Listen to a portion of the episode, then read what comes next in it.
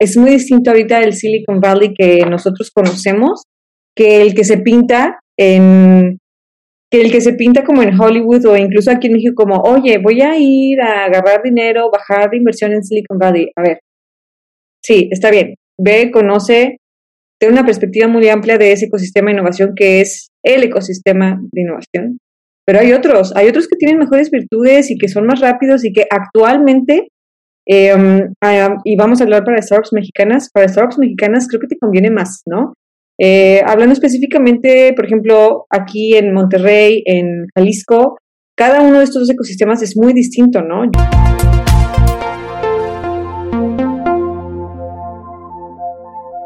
Excelente, ¿cómo están? Bienvenidos a un nuevo episodio de su podcast favorito de analítica Café de Datos. Por aquí, su coanfitrión y amigo César Salinas, al lado de mi socio y amigo Pedro Vallejo. Pedro, ¿cómo andas? ¿Qué, tal, qué tal? Muy bien, comunidad. ¿Qué tal, qué tal, comunidad de Café de Datos? Bienvenidos bien, todos muy contentos, ya casi llegando al episodio número 100 y como siempre les quiero recordar a toda la gente que nos escuche que se suscriba, por favor.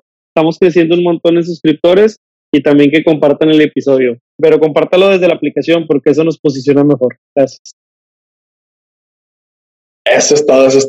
Comercial es importante. También denos cinco estrellas en las plataformas. Hay plataformas que ya pusieron sus famosas cinco estrellas. Entonces, se los agradecemos también de antemano. Tenemos una invitada muy especial. La conocimos hace años. Estábamos haciendo el recap ahorita, justamente por allá del 2018 o algo así, 19, que fue la primera vez que nos invitaron a Talentland. También un saludo a toda la raza de Guadalajara y de Talentland. Y antes de que la escuchen, déjenme les leo una pequeña semblanza de ella para que la conozcan un poquito más. ¿Sale? El día de hoy estaremos platicando en este episodio con Abril Sherman. Ella es ingeniera química de profesión por la Universidad de Guadalajara. Recientemente ha tomado una especialización en Machine Learning e Inteligencia Artificial y tiene más de ocho años de experiencia en empresas de tecnología y con mucha innovación. Hoy en día está en Tesla, ya nos contará un poco lo que hace por allá. Pero bueno, Abril, bienvenida, ¿cómo estás? Hola, muchas gracias. Muy bien, muchas gracias por invitarme, qué emocionante. No, gracias a ti por regalarnos una hora de tu viernesitos. Ya la gente sabe aquí que somos muy ávidos a grabar los viernes en la tarde, entonces siempre es un gusto que nos regalen un momentito de su fin de semana. Y Abril, siempre abrimos con este bendito ritual que es justamente eh, para que la gente te conozca un poquito más, un poquito mejor.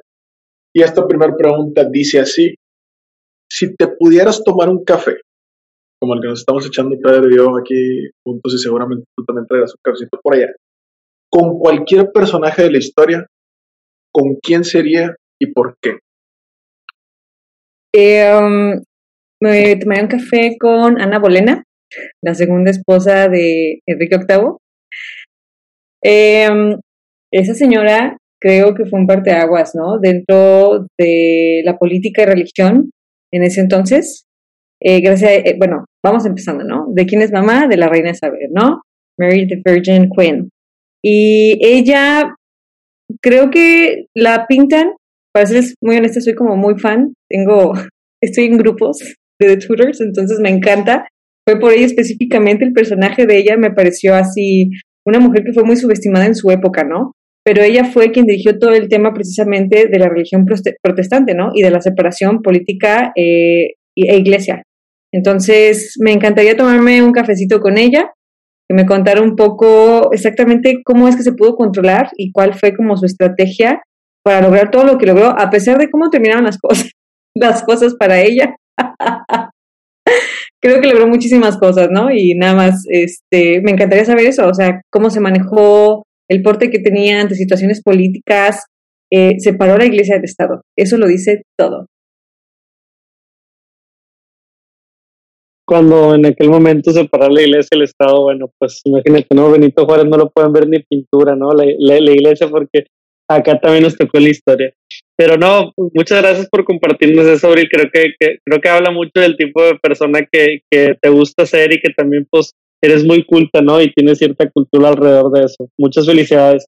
Ahora, en el sentido de, de, de, ya entrando en tema de este podcast que se llama Café de Datos, pues nos gustaría conocer un poco más de por qué escogiste estudiar como la parte de ingeniería química y de pronto ahorita ya escuchamos machine learning, que escuchamos que se está impulsando y trabajando en muchas empresas de tecnología. ¿Qué te parece si nos cuentas un poquito de del por qué fue originalmente tu idea de, seleccionar esta carrera y también ahorita, eh, bueno, pues, pues cómo viraste al mundo de la tecnología, si se puede decir así.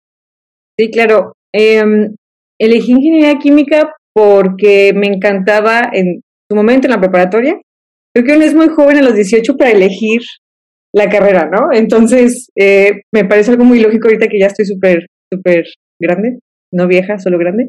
Este, pero me gustaba mucho la química, siempre presentaba los exámenes en, la prepa, to siempre he sido ñoña. Eh, física me encantaba, matemáticas me gustaba, pero química y física más, ¿no? Eh, antes de estudiar ingeniería química, estudié un año y medio oceanología en la Universidad del Naranjo, en la Universidad de Colima, en el Naranjo, en Manzanillo. Este, la verdad es que me gusta siempre, no me gustaba estar bajo el sol, la humedad y dije, sabes, esto no es para mí. Entonces regreso a Guadalajara, de donde soy yo, y recuerdo que mi papá, bueno, yo había tomado, cuando iba en la prepa muy rebelde, odiaba que me hicieran estudiar, entonces reprobé una vez química, para serles honesta. Mi mamá me pagó clases particulares con una ingeniera química. me encantó la química, dije, esto es súper fácil, porque nunca me habían dicho que esto era fácil, ¿no? Empecé a exentar, exentar, exentar, exentar, exentar, dije, güey, esto es piece of cake. Eh, regreso a Guadalajara, mi papá me dice, ¿sabes? Creo que los ingenieros químicos les va muy bien, o sea, profesionalmente, económicamente. Dije, mm, déjame ver, o sea, porque estaba entre una licenciatura en física y esta carrera de ingeniería química, ¿no? Voy a la Universidad de Guadalajara, eh, investigo las dos carreras y licenciatura en física no me gustó mucho porque no le vi mucho campo de trabajo más que el tema de investigación. Entonces quería tener opciones, ¿no? Entonces me gustó ingeniería química porque vi que aparte de la investigación tenía mucho tema de em, industrial. Entonces me fui para allá. No me dediqué, obviamente, no me dediqué a mi, a mi campo porque pues así es la vida, ¿no? O sea, me fui a Italia, me fui a Italia becada por la Universidad de Guadalajara, me fui para allá, regresando les dije a mis padres ya a punto de terminar la carrera, no quiero ser, o sea, me gustó, pero no voy a ser investigadora, no es para mí. Terminé la carrera, me ofrecen mi, mi primer trabajo, dos empresas, una en el campo industrial, o sea, en el campo de ingeniería química y otro en el campo de tecnología. Y ahora sí que me fui el mejor postor, no voy a, no voy a mentir, ¿no? ingeniería química me ofrecían muy poca paga, no me gustaba ni para la gasolina, y en esta otra me triplicaban el pago y dije, bueno, con permiso, y sucede que me gustó más esto. No, está excelente. Creo que, que digo, mucha gente que, que, cuando estudia quiere estudiar algo que sea divertido, algo que le vendan, y yo coincido contigo que estamos bien chicos ahí como para estudiar ya aparece cuando estudias una especialización, un posgrado, algo que ahora sí como que ya, ya sabes de qué se trata el mundo profesional, el mundo de los niños grandes y ahora sí vas escogiendo, ¿no? Porque me late mucho, mucho esta parte de la historia y, ojalá ahorita, ahorita platicamos un poquito más de todo lo que haces en tecnología y machine learning. Sí. Ahora, en, en este sentido, Gabriel, para nosotros que también como que estudiamos algo que está pues lejos o fuera del mundo tecnológico, o sea, Pedro es economista, yo soy financiero, o sea, mucho hacia la parte de negocio y todo. Y sin duda, pues a lo mejor estuvimos en, en universidades que eran muy súper pro emprendimiento y todo, pero esta parte tecnológica, pues es un mundo nuevo, ¿no? O relativamente nuevo. En ese sentido, ¿tú cómo le hiciste para irte preparando en estos tópicos de tecnología, de innovación, de machine learning, de inteligencia artificial? O sea, ¿Cómo le fuiste haciendo para, pues a partir de, todo cuatro años de carrera de otra cosa distinta, para venir a insertarte aquí y empezar a hacer una carrera profesional? ¿Cómo empezaste a aprender? ¿De dónde? ¿Te enseñaron? Te, dieron capacitación ahí donde estuviste o cómo estuvo? No, ahora sí que soy un ser súper metiche. Cuando algo me empieza a llamar la atención, empiezo a investigar. Entonces, todo empezó porque me gustó el tema de emprendimiento en la universidad donde yo estaba no apoyaban para nada temas de emprendimiento, ¿no? Y me llama mucho la atención que nunca se hablaba de esto, o sea, se hablaba de cuando te contrataron una empresa, cuando trabajabas para tal, pero para mí era como, oye, pero ¿qué, qué pasa con el emprendimiento, no? Empecé a investigar, en ese entonces, en mis tiempos, el término startup era algo que se desconocía totalmente. Entro a esta primera empresa de tecnología eh, y empiezo a ver que hay mucho talento interno dentro de la empresa que quiere desarrollar ideas basadas ya en tecnología, que todavía no conocía muy bien, pero decía, oh, oye, aquí hay un nicho que no se ha explotado y las empresas tienen un talento que no le han sacado provecho, ¿no? Que ahora se llama intraemprendimiento. Conozco una persona bastante interesante y me dice, quiero abrir una startup que se lleve startups a Silicon Valley, aquí en Jalisco, porque en su momento, ahora eh, no coincido con este mindset, pero es porque Jalisco es el Silicon Valley de México. Esto no coincido por otros temas, ¿no? Es, o sea, creo que Jalisco es un, es, un, es un ecosistema de emprendimiento, sí, de innovación también, pero nada que ver con Silicon Valley, es otra cosa. Em, entonces, me gusta, me invita, digo, va, hagámoslo, entonces empezamos from scratch. Eh, cofunda esta, esta startup con, con otras personas. Yo me voy como gerente general, que hace todo, temas de acta constitutiva, formar los programas, empiezo a investigar. Y entonces cuando digo, ok, me voy a llevar startups con base tecnológica, bueno, ¿cómo sé que sí, que no, no? Entonces me pongo a estudiar tendencias. ¿Cuáles son las tendencias de, en el mercado para este tipo de empresas o microempresas que van comenzando, que son las startups? Eh, ¿Y qué es lo que sí va a dejar o qué es lo que, de acuerdo a las proyecciones, es lo que eh, tendríamos que empezar a enfocarnos, ¿no? Y así es como empecé a conocer todo tema de tecnología por Metiche. Me, encanta la, la, humildad en vez de decir curiosidad y todo. No, la verdad, metiche. así, así nosotros nos pasa con algunos temas, de repente nos ganchamos y nos vamos a ir por la vertiente. Y lo bueno es que hay, hay mucho como contenido. O sea, al final del día nosotros también hacemos podcast, ¿no? Hacemos blog, hacemos eh, cursos y todo, y creo que también consumimos mucho ese tipo de contenido y de, y de nuevas cosas y de nuevos conocimientos también. Entonces creo que está interesante. Ahora, nos has hablado un poco de, que empezaste y cofundaste esta parte. Eh, te conocimos justamente eh, por allá en Guadalajara cuando estabas en, en Bosch y, y, entendiendo o entrando a este papel que tiene la analítica de datos, a lo mejor no en las responsabilidades actuales, pero en todas las que has tenido anteriormente y todo, ¿cuál ha sido el papel justamente de, o la relevancia que tienen los datos para tomar las decisiones, ¿no? Entendemos o hemos venido de, algunas pláticas con, con, gente que se dedica a category management, con gente que se dedica a planes de expansión, entonces, y todo el mundo nos está como dando perspectivas diferentes eh, alrededor de justamente cómo utiliza los datos para ello. Entonces, cuéntanos también desde, desde tu trinchera cómo has utilizado los datos en tus distintos roles históricamente para tomar decisiones y cómo te han habilitado esas decisiones. Claro, o sea, sobre todo en las posiciones que he tenido, todas las posiciones que he tenido han sido muy enfocadas a desarrollo comercial, ¿no? Sobre todo empezando nuevos nichos, entonces basados en tecnología la mayor parte, ¿no? Entonces, aquí lo que, lo que yo he hecho con la data que, que recolecto, normalmente lo hago en temas de MVPs para eh, internamente para empresas. Entonces, la mayor parte de mis roles profesionales han sido, ok, esta es la tendencia que actualmente existe, se hace un análisis de data que empiezo a recolectar de diferentes fuentes. No puedo llegar y decirles, ay, ¿sabes qué? Lo leí en Forbes y pues no se puede. No, no, no, tengo que empezar a, o sea, no es algo que me tome días, me toma semanas, incluso meses y es, son documentos o documentaciones vivas que se van alimentando constantemente, ¿no? Y, y las, o sea, haces un, te retrocedes y haces un zoom out acerca de toda la investigación que llevas meses haciendo. Entonces ves si, por ejemplo, el desarrollo de este MVP en particular que ya se lanzó, el approach hacia el mercado es el correcto o se tienen que hacer algún tipo de pivot para cambiarlo, ¿no?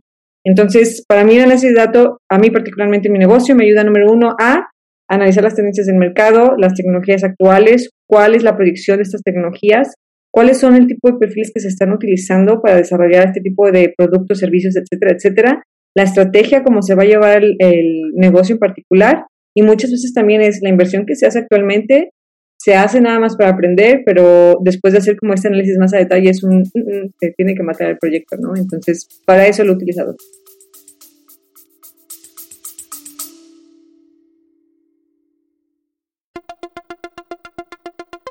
Te quiero invitar a que conozcas el nuevo programa de aprendizaje 15 técnicas introductorias de analítica de datos.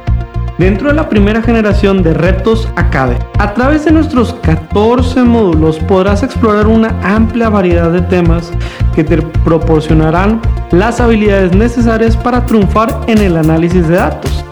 Y eso no es todo. Contaremos con tres talleres en vivo e invitados e invitadas sorpresa con quien podrás discutir tus proyectos, recibir orientación personalizada y llevar tu conocimiento al siguiente nivel. Y si para cuando estás escuchando esta promoción ya venció, recuerda que siempre podrás encontrar contenido de aprendizaje en www.datlasacademy.com.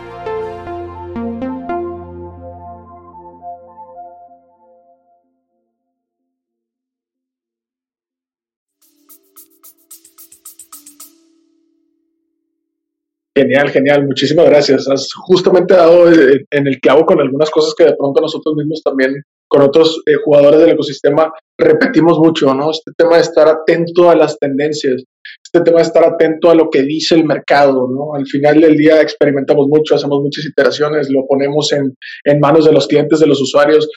Acabas de hablar de MVPs también, que creo que es muy rescatable. Tenemos todo un episodio platicando justamente de prototipados, de cómo hacerlo fácil, rápido, sencillo. Si vamos a fallar, pues hay que fallar rápido, aprender muy rápido también. Entonces, creo que es, eh, es bastante valioso. No quiero dejar de, rescatarlo, como quiera ahí lo clipificamos ahí para la raza, pero eh, sin duda es algo bien, bien valioso y bien interesante. Ahora, en este sentido, te ha tocado trabajar con datos.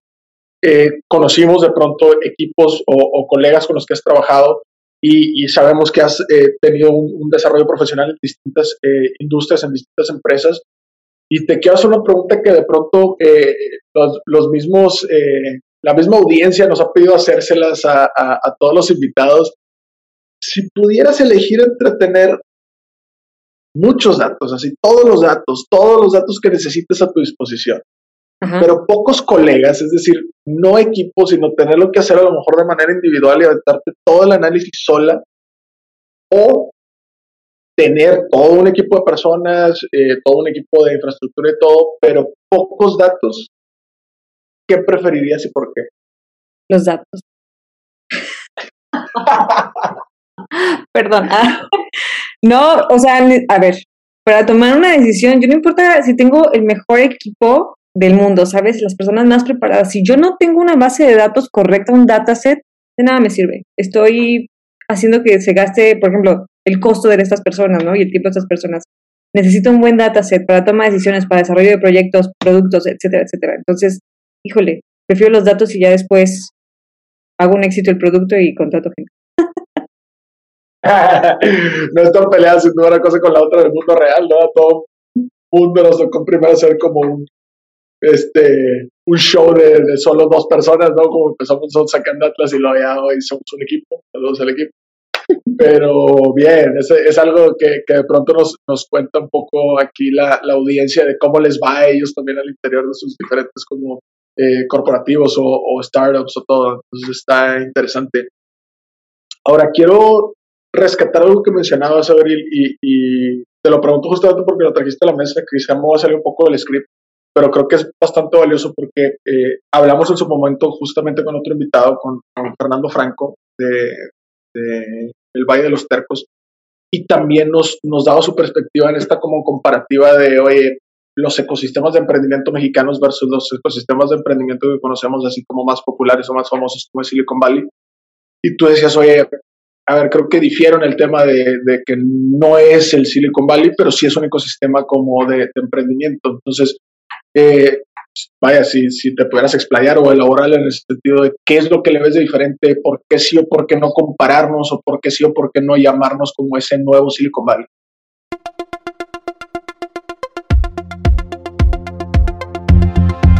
Hey, si te está gustando este capítulo, ¿te interesaría aprender un poco más? Te invitamos a Datlas Academy, nuestro nuevo lanzamiento en donde compartimos cursos, podcasts, blogs, playbooks y muchos recursos más de aprendizaje. Y lo mejor es que todo tiene una versión gratuita. ¿Por qué no lo intentas? Ingresa a www.datlasacademy.com y genera una nueva sesión para que puedas empezar a disfrutar de todo este conocimiento. Continuamos con el capítulo.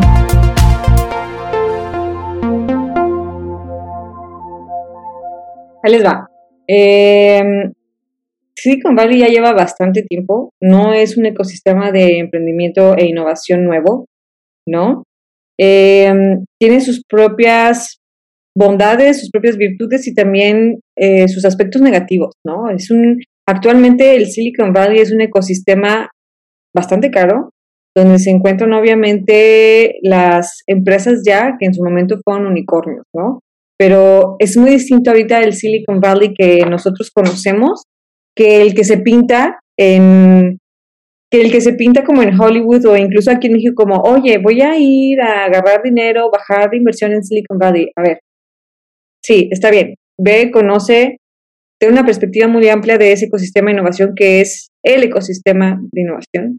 Pero hay otros, hay otros que tienen mejores virtudes y que son más rápidos y que actualmente, em, y vamos a hablar para startups mexicanas, para startups mexicanas creo que te conviene más, ¿no? Eh, hablando específicamente, por ejemplo, aquí en Monterrey, en Jalisco, cada uno de estos ecosistemas es muy distinto, ¿no? Yo que llegué aquí, por ejemplo, en Monterrey Digital Hub, que lo conozco bastante bien, me encantó. Es muy distinto a lo que yo conocí en Guadalajara, ¿no? Guadalajara es una ciudad un poquito más chiquita, ahora sí que todos nos conocemos, el ecosistema de innovación es un ecosistema muy pequeño. Vengo aquí a Monterrey y me doy, me doy cuenta que aunque sí se conocen todos, Realmente es un ecosistema un poco más amplio, pero, y ustedes tienen todavía la ventaja de estar a un lado de Texas, ¿no? Y eh, específicamente de Austin. Entonces, es como esto, cada ecosistema de innovación tiene sus aspectos positivos, sus aspectos negativos. No creo que Silicon Valley sea el único ecosistema de innovación, creo que es la base para que nos diéramos cuenta que se podía hacer, que se genera, pero creo que cada sistema, cada ecosistema de innovación tiene que, tenemos, tienes que hacer un análisis y ver qué, cuáles son tus pros, tus contras, tus áreas de oportunidad. Por ejemplo, en Jalisco yo me daba cuenta que en su momento, no sé ahora, el tema de inversión no estaba muy claro, ¿sabes? Eh, aquí en Monterrey me doy cuenta que, el bueno, en Nuevo León, el ecosistema de innovación, creo que están muy separados. Entonces alguien está haciendo algo de este lado, alguien de otro lado y no se están poniendo de acuerdo. Entonces eso también me llama mucho la atención. Eh, pero insisto, ustedes tienen bueno, no León tenemos, porque estoy aquí ya, ya soy regia, este, tenemos esta ventaja, estamos muy cerca de Texas, ¿no? Entonces, incluso el gobernador actual lo sabe y es algo que creo que las startups de aquí tienen que empezar a sacarle provecho. Oh, perfecto. Y acabas de dar con un punto clave, porque a media mañana el día de hoy justamente vino eh, gente de prensa a platicar con nosotros de, de, unas cosas que están haciendo de investigación alrededor de emprendimiento eh, acá en, Nuevo León. Y justamente una de las partes que tocamos, o uno de los temas era esa parte de inversión. Y, me llamó la atención ahorita que lo, que lo mencionabas, igual para irnos por ahí en la conversación, porque, por ejemplo, a nosotros nos preguntaron, oye, ¿han levantado o no han levantado inversión? En nuestro caso, no. Ha sido lo que se conoce en el mundo startupero como bootstrapping, ¿no? O como lo conocía mi abuelo, que es, pues, dándole y andando, ¿no? O sea, vendiendo y ya está. Entonces, eh, creo que esta perspectiva que acabas de dar es bien interesante porque también está como, oye, ¿qué tan claro está el tema de inversión? ¿Qué tan dispuesto está la gente a invertir? Y también cómo diseccionar buenos proyectos de a lo mejor proyectos que no necesariamente van a o tienen esa proyección. Ahorita nos decías, oye, es que al principio que te tocó como cofundar esa, esa empresa que estaba buscando llevarse emprendimientos en Silicon Valley y todo el rollo, pues realmente el arte es ver más allá de quién sí, pues descartar rápido a quienes no. Entonces, cuéntanos desde esa perspectiva de que te tocó, ¿qué fue lo principalmente que veías que, que carecíamos los emprendimientos en aquel entonces, no? O a lo mejor ahorita, como para decir, oye, ¿sabes qué? ¿Cómo distingo de alguien que tiene un potencial de crecimiento versus alguien que a lo mejor no necesariamente esté tan calificado o que no se le vea como ese mismo potencial o esa misma oportunidad? Claro. Mira, una de las virtudes que tiene, por ejemplo, Silicon Valley es, tienes a Stanford, Google, eh, tienes el, un sinnúmero de venture capitals, empresas de venture capital, angel investors ahí. Aquí en México, el tema todavía sigue siendo muy, muy, ¿cómo decirlo?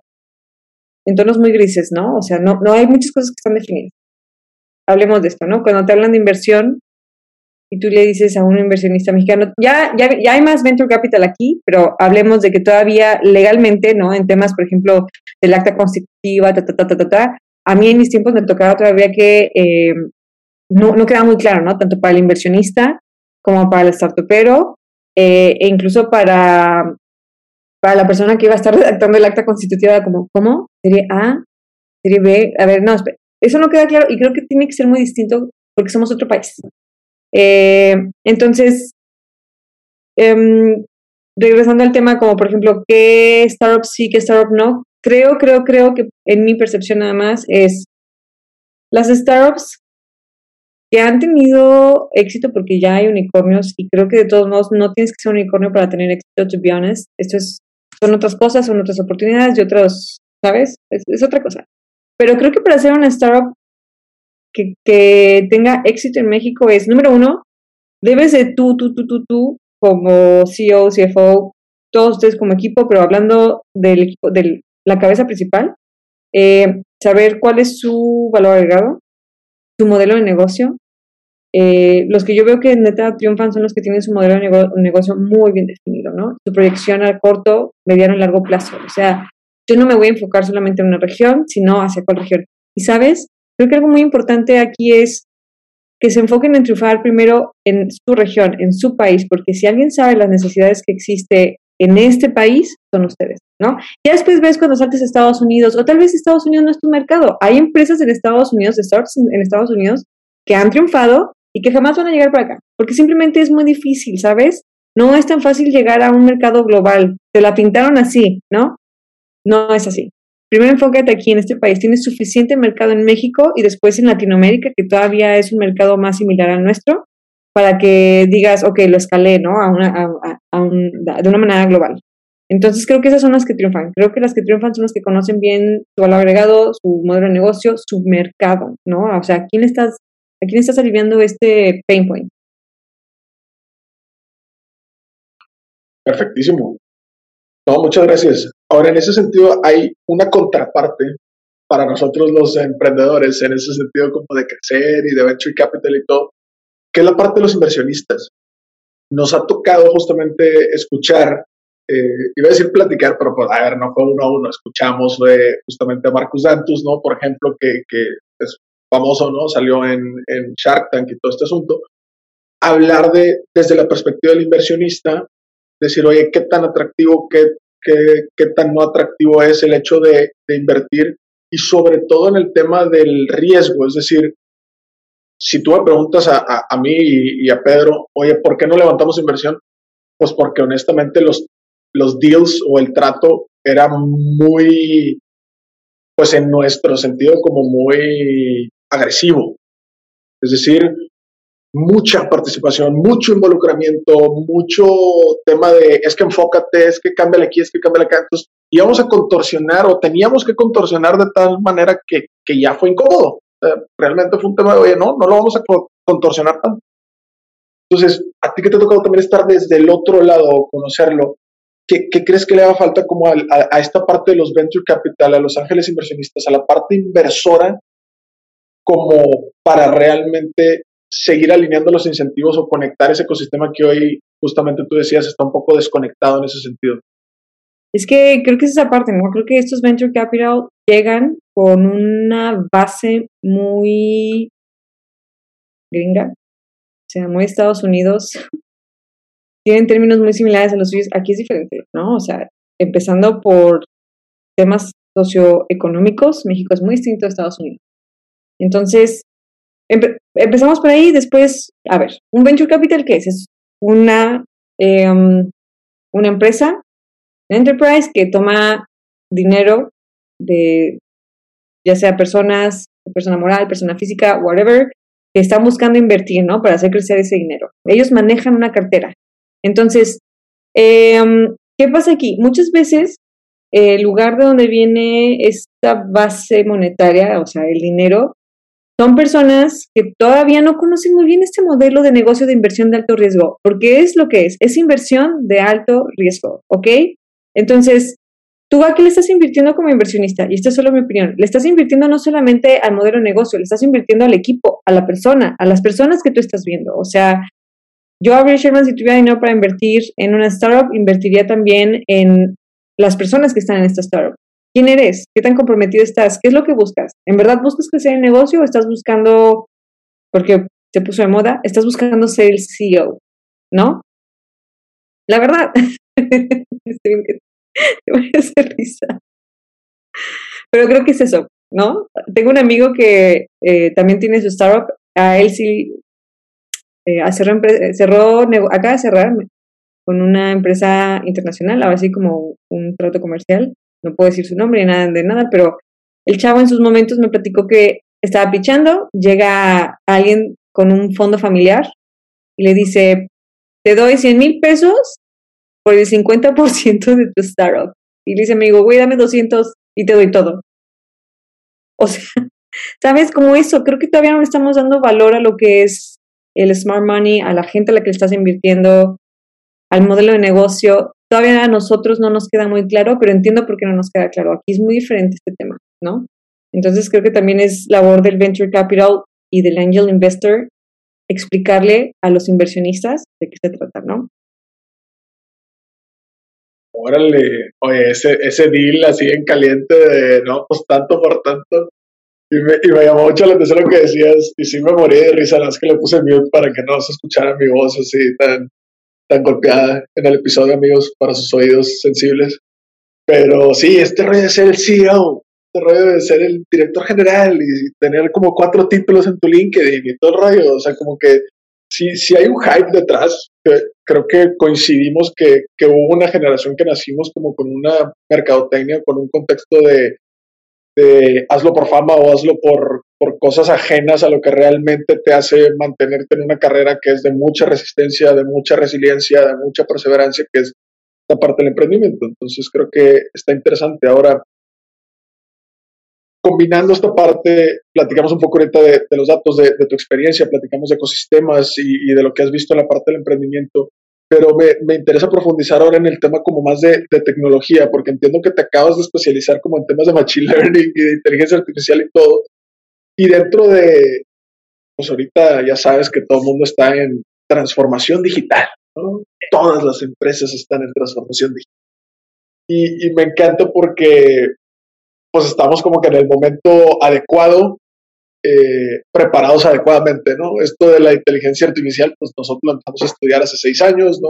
también seguramente hace varios años, entonces, pero me llama la atención porque hoy en día llegan clientes pidiendo tal cual, que antes era como necesito explicarles de qué se trata y cómo se come y qué es, pero hoy llegan clientes pidiendo, quiero un algoritmo de inteligencia artificial para este, mejorar no sé qué, no sé qué se lo paso a mi equipo técnico y resulta que llega uno de los muchachos y dice, con una regresión es más que suficiente.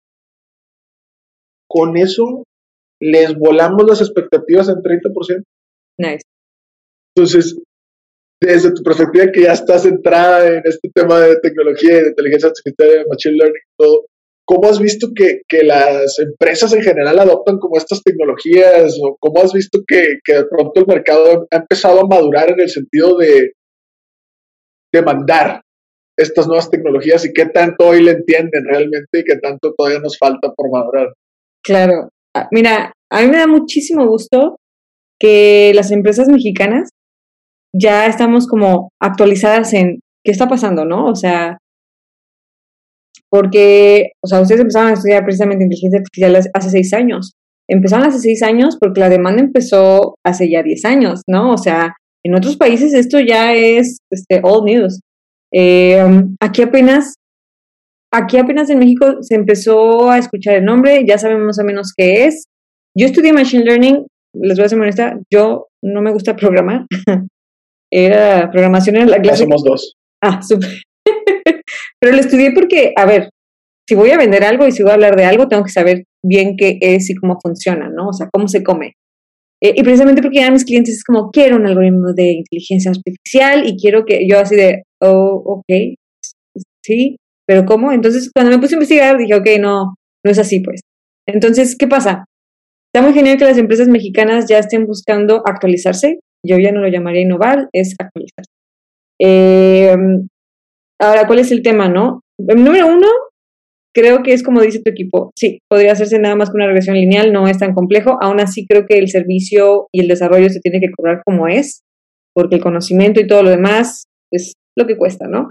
Primera, segunda, em, creo que es muy importante también empezar a hacer como preaching de lo que es salva tus datos, guarda tus datos, almacenados en la nube. Ah, tal vez ahorita no lo creas relevante, pero va a llegar un punto en tu producción, en tus finanzas, en lo que tú quieras, en, tu, en tus em, tendencias de negocio, que vas a decir, uff, yo tenía esos datos.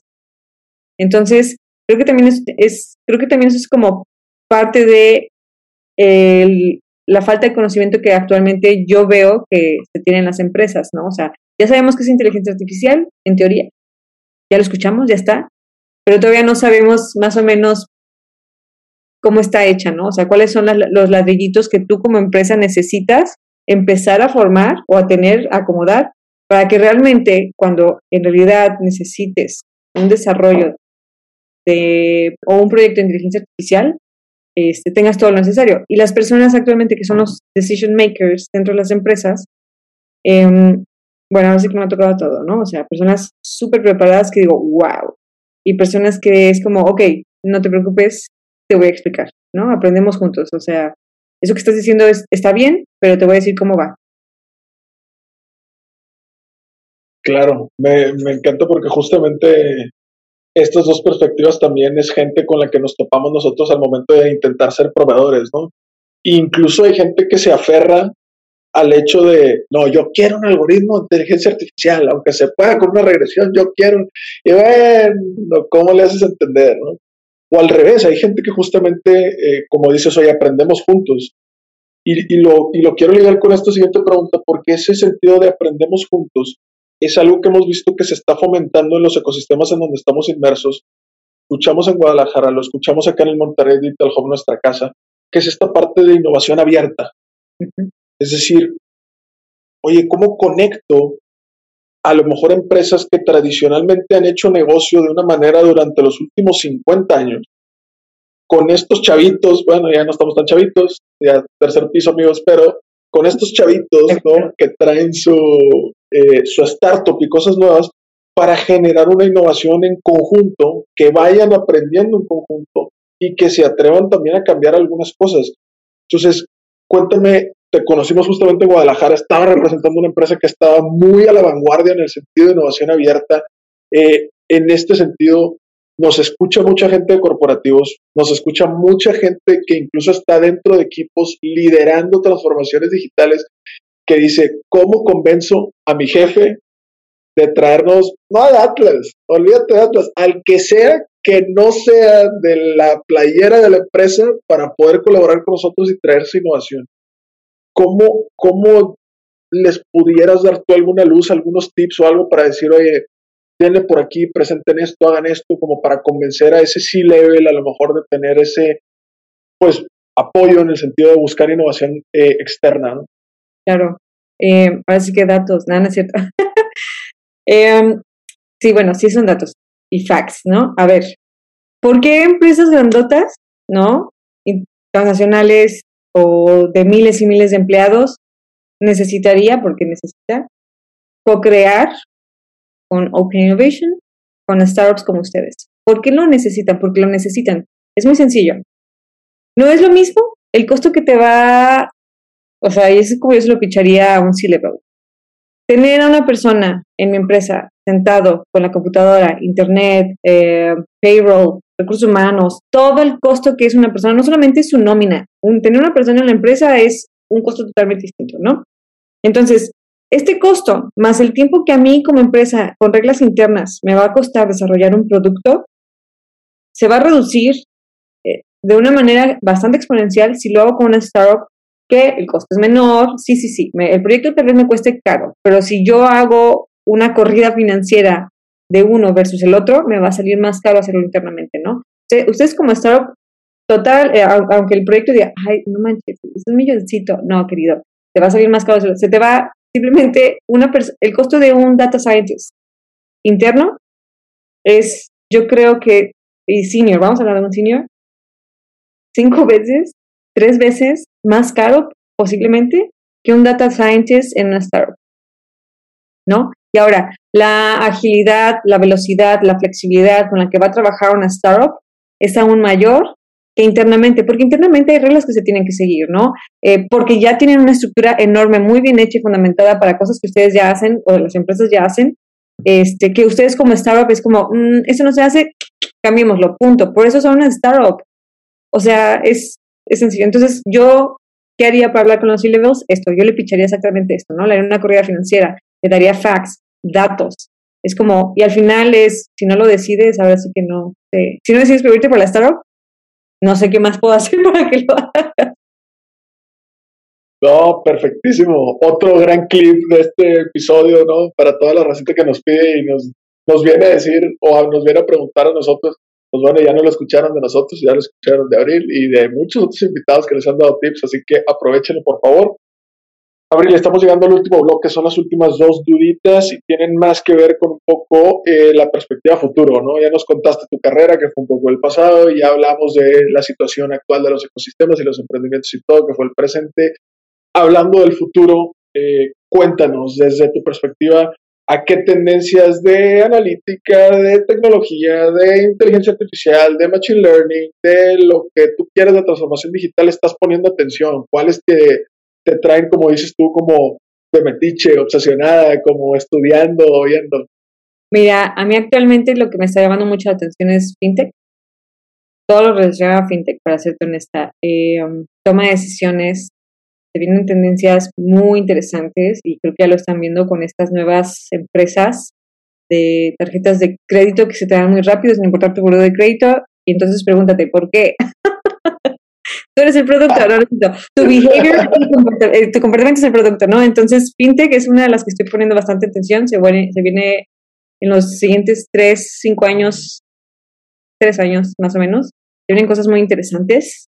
Eh, um, otra que también obviamente, y pues obviamente estoy aquí, es movilidad eléctrica, electromovilidad y tecnologías limpias. Eh, um, todo lo que es, sí, eh, inteligencia artificial en el tema de, ah, ¿cómo se dice? Movilidad autónoma. Ya eso, chicos, ya viene, ¿eh? O sea, ya no es el futuro, es ahorita. Entonces, porque ya se, ya se tiene el dataset, ¿no? Ya se recabaron los datos. Entonces, estoy segura que eso ya se viene. Eh, ¿Qué más? ¿Qué más? creo que eh, reconocimiento de imágenes, creo que todavía en México, nosotros en México lo que yo he visto, mi perspectiva es que reconocimiento de imágenes todavía está muy verde, pero ya, ya está entrando ahora así como, ya se, ya se, ya se hicieron experimentos, ya se comprobó, ya se dijo que sí, que no, ya, es el momento. Este, y creo que ya son las que estoy, bueno, ahora sí que mi esposo está súper interesado en temas, em, obviamente de cripto, creo que es ahorita lo que todo el mundo está también. Eh, um, ya, tiene sus bitcoins. Ah, claro, ah, o sea, sí. Pero sí, fintech es creo que para mí el número uno, para ser honesta. No, genial, genial. Y sí, creo que son, son tres bien importantes y, y esto de, de, la movilidad autónoma también a nosotros nos llama bastante la atención. Hemos estado como estudiando bastante cosas por ese sentido. Y como dices tú, muchas cosas las habilitó el hecho de haber recolectado los datos en el momento oportuno. Que es también otra cosa que le decimos mucho a, la gente, oye, identifica, porque luego también nos pasa que muchos clientes es, no, es que yo no tengo datos. No, no, no. Tienes datos. No recolectas datos, que son cosas distintas, pero sí tienes. Entonces, hay un trabajo ahí también de evangelización bien importante. Ahora, para cerrar, mi estimada Abril, porque me encantaría quedarme, pero sé que es viernesitos y eres madre y tienes un esposo al que atender y todo el tema, y aparte es tu fin de semana para descansar y todo de la chamba, entonces, última preguntita por ahí, ¿algún consejo que le darías a nuestra audiencia si quieren empezarse a entrar al mundo de la tecnología, al mundo de la innovación, de la analítica, de la transformación digital? ¿Por dónde empezar? ¿Cómo empezar? ¿Qué onda? Pues ahora sí que mm, pónganse metiches, métanse, o sea, si tienes una duda, Google. Así, ponlo en Google, busca qué es, qué hace un data scientist. Métete, empieza a investigar, empieza a seguir perfiles en Twitter, Reddit, LinkedIn, empieza, o sea, busca perfiles chonchos y ve, ve lo que están hablando, de que están platicando, si hay una audita que te queda, tienes en Google, eh, empieza a bajar libros, ¿no? Yo, por ejemplo, estoy en Reddit y me meto a un sinnúmero de foros, les digo, oigan, gente conocedora, libros de Growth Hack, Growth, Hack, eh, libros de eh, FinTech, entonces, o sea, ahí hay gente que de verdad tiene perfiles otro nivel que ni los conoces y tal vez Mark Zuckerberg está así escribiéndote y te recomiendan cosas muy interesantes, ¿no? Artículos, este, y pues nada, vayan a eh, vayan a, facilitadores de este tipo, o sea, dentro de su ecosistema de innovación, eh, facilitadores de network como lo, es el Monterrey Digital Hub. Sé que hay comunidades como Fuck Up Nights aquí en Monterrey que también son muy buenos. Entonces, y empiezan a buscar gente como ustedes, chicos. Creo que ustedes también son en este punto ya aquí en Nuevo León, sobre todo, y en Jalisco, ya también son muy conocidos con este podcast, con su blog, con todo lo que tienen, ustedes terminan siendo también facilitadores de este tipo de información, ¿no? Entonces, seguir perfiles como ustedes es muy necesario para saber qué está pasando.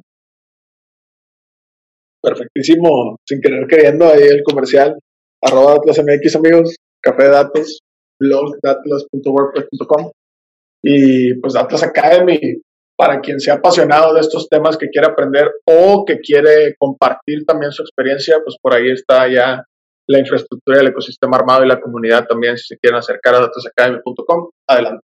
Así que, pues bueno, creo que de nuestra parte es todo. Muchísimas gracias, Abril, nuevamente por estar aquí con nosotros, por compartirnos ahí un pedazo de los conocimientos. Se va a quedar aquí para el resto de la comunidad y para el resto del tiempo. Lo apreciamos bastante. Un gusto volver a platicar, sentarnos y platicar largo y tendido, porque sí hemos estado en contacto, pero estas pláticas largas y tendidas de pronto son difíciles de coordinar, pero un placer eh, haberte tenido por acá. Y pues bueno, para todos los que escucharon, ya saben, todos estos temas de ecosistemas de innovación, de transformación digital van mejor con su cafecito. Ánimo, muchas gracias a todos, nos vemos en el siguiente episodio. Hasta aquí el podcast de hoy. Gracias por escucharnos. Puedes seguir disfrutando de tu café y aprendiendo analítica de datos en nuestro blog con más de 180 columnas acerca de analítica, emprendimiento y transformación digital. Visita blogdatlas.wordpress.com y disfruta el contenido. Finalmente, no olvides suscribirte a Café de Datos, el podcast de la startup Datlas. Hasta la próxima.